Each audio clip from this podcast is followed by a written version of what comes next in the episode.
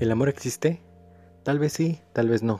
No lo podemos ver, pero sí lo sentimos. ¿Qué pasa con esas personas infieles? Nos rompen los sentimientos, nos destruyen por dentro. Solo nos quedamos deprimidos, llorando por alguien que no vale la pena. Este podcast es para ti. Sí, para ti. Tú que me escuchas. Aprende a quererte antes de querer a alguien más que no vale las lágrimas. En este podcast hablaremos sobre traiciones, infidelidades, historias de personas que terminaron muy mal por dejarse llevar, por palabras que le prometieron el cielo, las estrellas, y al final no les cumplieron. Espéralos muy pronto.